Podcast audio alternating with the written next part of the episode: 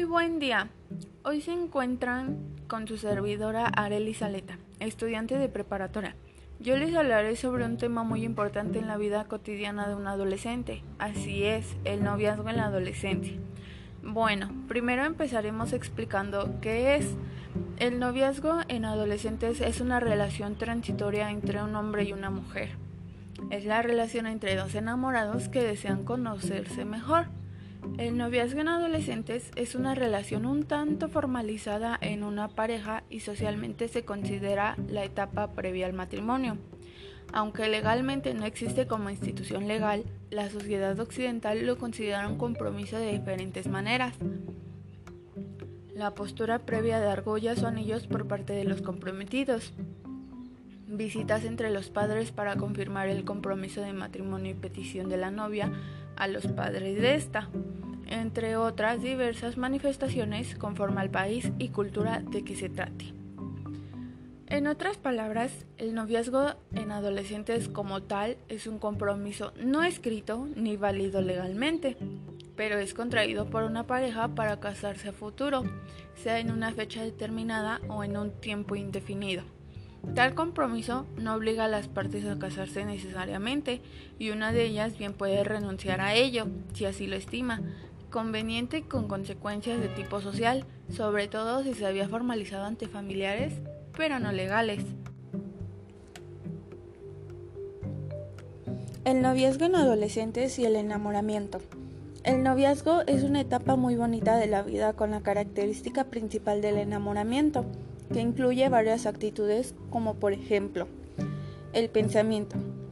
Sí, un pensamiento frecuente a la persona amada, que se presenta de una forma idealizada y maravillosa, así como también el deseo, el deseo de verse, de conversar, de reunirse, deseo de agradar a quien se ama, el deseo de servir y buscar el bien de él o la amada, etc. Por otro lado tenemos la planificación, esta planificación se vuelve intensa para conseguir los proyectos anteriores, eso sí, con un ligero descuido de otros deberes. No hay que dejar de fuera los sentimientos y emociones intensos ante la presencia real o imaginada del amado. Esto es un poco de lo que se ve en el noviazgo en adolescentes. Es lo característico del auténtico amor, mientras que los puntos anteriores son algo inestables y propios del amor sentimiento. Otra pregunta que puede resaltar mucho por la falta de información es la siguiente. ¿Cualquier relación afectiva es un noviazgo? Pues no, normalmente el nombre de noviazgo solo se aplica a un trato algo estable, donde el matrimonio se ve como posible respuesta futura, pero de cierta forma otras relaciones afectivas entre un hombre y una mujer sí pueden recibir otros nombres muy diferentes, como por ejemplo Puede hablarse de conocidos, amigos, que salen juntos, que son una pareja, etc. Existen noviazgos tóxicos. ¿Y cuáles son las señales para saber si estás o no en una situación de ese tipo? Bueno, para saber si estás o no en una situación de este tipo, en la adolescencia comenzamos a tener relaciones de noviazgo.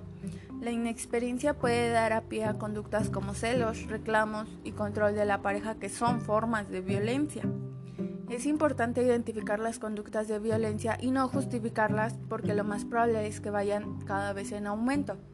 Aunque la inexperiencia o falta de conocimiento puedan ser la razón de ser de estas conductas, eso no justifica llevarlas a cabo.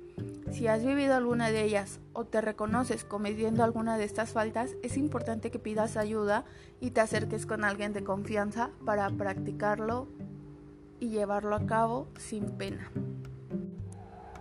A continuación, para poder llevar a cabo un noviazgo sano, hay que tener en cuenta los siguientes puntos muy importantes.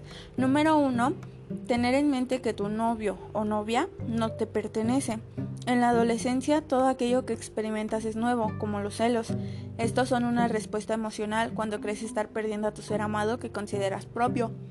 Entonces sospechas, te inquietas, atemorizas, angustias y en general te sientes infeliz. Todo parte de la idea errónea de creer que tu novio o novia te pertenece y eso no es verdad. Número 2. No te descuides al volcar tu vida en el otro. Mantener tu espacio, tus actividades, tus amigos, tus clases, tus hobbies y gustos te permiten nutrir el espíritu, hacerte crecer como persona y mantener el amor propio. De tal forma que, entre más te preocupas por crecer como persona, entre más felicidad y satisfacción sientes con tu propia vida, más atractivo es para tu pareja mantenerse a tu lado. Número 3. Olvidarte del futuro y disfrutar el presente. A veces estamos tan preocupados por el futuro que olvidamos vivir el presente, un presente que sí tenemos y que podemos disfrutar ahora. Preocuparnos por el futuro solo causa ansiedad, porque nadie sabe lo que pasará, si será bueno o malo, si durará mucho o poco, o si nos van a engañar o no. Número 4. Vive tu sexualidad sin prisas. Crecer es respetar tus ideales, tus opiniones y tus momentos. Puedes tener o no relaciones y tu pareja debe aceptar tu decisión y no presionarte. Infórmate sobre la sexualidad y trata de cuidarte. Número 5. Y más importante, entender que la comunicación es la clave de una buena relación. La comunicación en pareja supone hablar, preguntar, responder, escuchar, discutir, asentir, negociar. Supone compartir la vida cotidiana, expresar y conocer los pensamientos, reflexiones e interpretaciones sobre cualquier cuestión que pueda plantearse. Cuando exista un tema que discutir, no escuche solamente para responder y ganar la pelea, Escucha para entender el sentimiento del otro, comprender la situación y tratar de conciliar. Esta práctica cambia totalmente el sentido de las discusiones. Tal vez no los puse mucho a contexto de todo el tema, pero mi objetivo es que ustedes mismos escuchen y sepan si van por buen camino o no.